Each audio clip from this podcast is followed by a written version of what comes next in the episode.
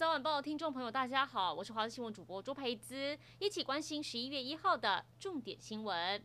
屋龄四十年的鼓山区仁爱河滨商城是高雄最大海砂屋，鉴定后认定建物有危害公共安全之余，公务局公告限期一个月内拆除。除了协助受影响的一百二十五户住户，市府在河边里活动中心也设置了都更租赁服务站，要帮住户租屋安顿。市长陈吉迈也到场视察，表示市府依法行政，责成都发局要在一个月内解决住户的居住问题。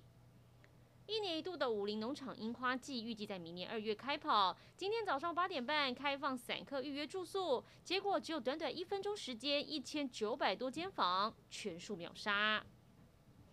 就是要让孩子睡饱再上学。高雄左营区新上国小这个月开始让学生延后十五到二十分钟上学，从最晚七点四十五分到校，延后到最晚可以八点再到学校。也有学生多睡十分钟，悠哉吃完早餐再出门，说很开心。加上错开交通繁忙时段，有家长觉得晚送孩子到校上学路好像没那么塞。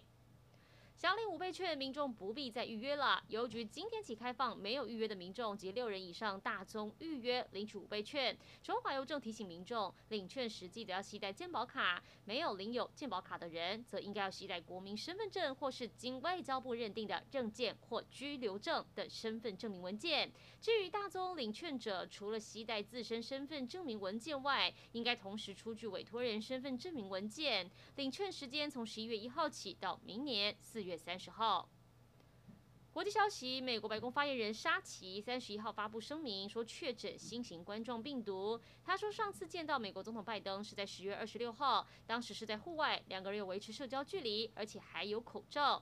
沙奇原本是要跟着拜登一起出访意大利罗马 G20 领袖峰会跟苏格兰的气候会议，但因为家中有成员新冠阳性，他跟医疗团队讨论过后，决定不随拜登出访。由于沙奇已经完全接种，因此症状轻微，预期将隔离十天测阴性后就可以回白宫上班。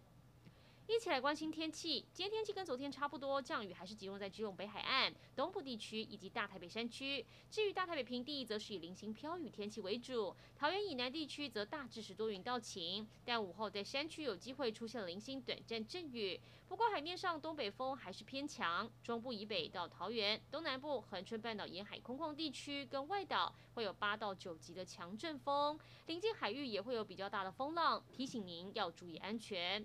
气温上，北部整体感受蛮舒适的，但新竹以南跟台东高温会是在二十七到三十一度上下，感受上比较热一点。倒是日夜温差也比较大，早出晚归务必要注意保暖。以上就是这一节新闻内容，感谢您的收听，我们再会。